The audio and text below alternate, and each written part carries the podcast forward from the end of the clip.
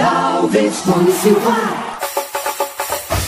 É isso aí, turma do Papo dos Manos. Ontem a equipe do Bahia venceu o Atlético Mineiro, placar de 2 a 1 jogando o Joia da Princesa em Feira de Santana, mas venceu e não se classificou, né?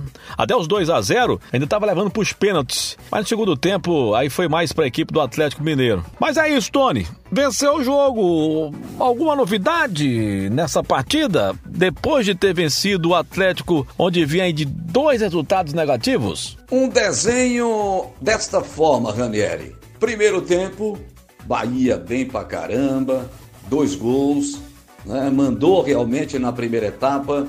Segundo tempo, o Atlético Mineiro, com mudanças, com conversa no vestiário.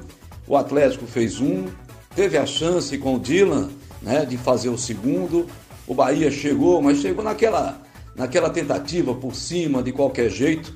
Então, primeiro tempo do Bahia, segundo tempo do Atlético. O Bahia venceu 2 a 1, mas está eliminado da Copa do Brasil. Bom, a gente sabia das dificuldades, mas a gente também sabia que dava. E o Bahia pelo menos fez a sua primeira parte no segundo tempo. Mas aí o segundo tempo definiu a partida. E agora, meu irmão, atenções totais voltadas para o Campeonato Brasileiro da Série A.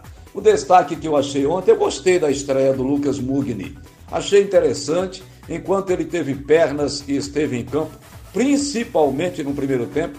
Ele é, fez inclusive o lançamento para o gol do Capixaba, né?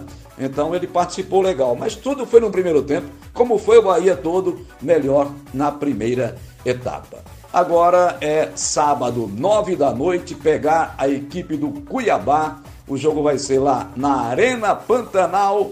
E agora, meu irmão, vai começar esse drama no Campeonato Brasileiro da Série A. O Bahia tendo que voltar a vencer. Pelo menos a dar aquela respirada, né? Ganha um pouquinho de moral para dar continuidade na Série A, Ranieri. É, eu concordo com você. O Lucas Mugni, ele participou do jogo até onde deu, né? E jogou bem dentro da realidade dele na equipe do Bahia. Foi uma estreia boa é que a gente pôde analisar um jogador que ajudou, principalmente no cruzamento lá que o Juninho Capixaba fez o segundo gol.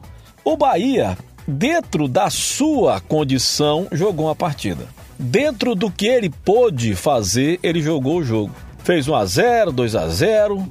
Aí quando ele volta do intervalo, aí é, é onde tem uma diferença muito grande. A disparidade é enorme, né? O Cuca vai no banco e fala assim: peraí, vou pegar só Vargas, é, deixa eu ver aqui quem mais, deixa eu pegar o Dila, ah, deixa eu pegar mais um aqui. O Nacho, o Nacho Fernandes. Veja a situação, né? Aí ele bota os três, a turma faz o gol, segurou, quase empata tal. Aí o dado vai pro banco. Tony Anderson, ah meu Deus. Aí Lucas Araújo, a, é, Oscar Ruiz. Imagine aí, imagine. Muitas vezes a gente vê a culpa do treinador. Um lance, uma modificação, mas ele olha pro banco não tem. Quem pega para colocar, aí companheiro, é muito difícil, é muito difícil. Mas pelo menos pro jogo do Cuiabá, vem aí de uma sequência de derrotas, né? Conseguiu vencer ontem para tentar, quem sabe, partir para cima desse jogo aí do próximo sábado à noite, que vai ser lá em Cuiabá. Mas é isso, o, Bahia tá fora da Copa do Brasil.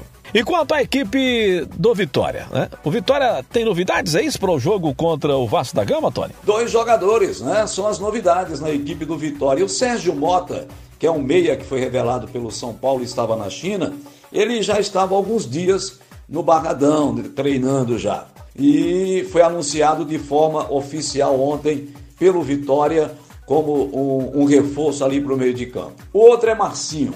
Esse jogador eu conheço, ele esteve no Cuiabá, esteve no esporte, mas esteve, quando eu falo assim, é porque não chamou muito a atenção. E estava no Botafogo do Rio também não chamou atenção e foi liberado. Quem levou ele para lá foi o Péricles Chamusca, que o conhecia lá do Cuiabá.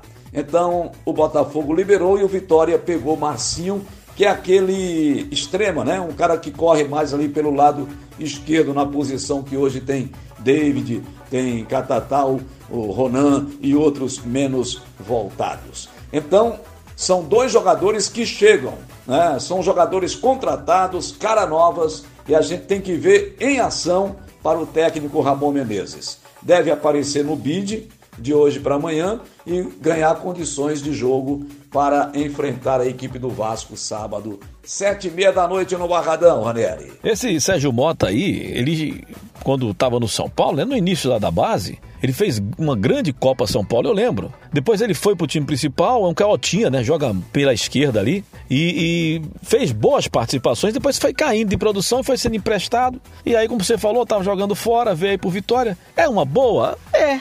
Como é que a gente pode dizer que não é uma boa? É uma boa dentro da realidade que o time tem. É uma boa. É um meia esquerdo que vai estar tá ali acionando os atacantes, bate falta, tal. É isso. Vamos ver, vamos ver o que está acontecendo com o jogador. Eu digo a você, se ele estiver já no bid, eu boto no jogo contra o Vasco.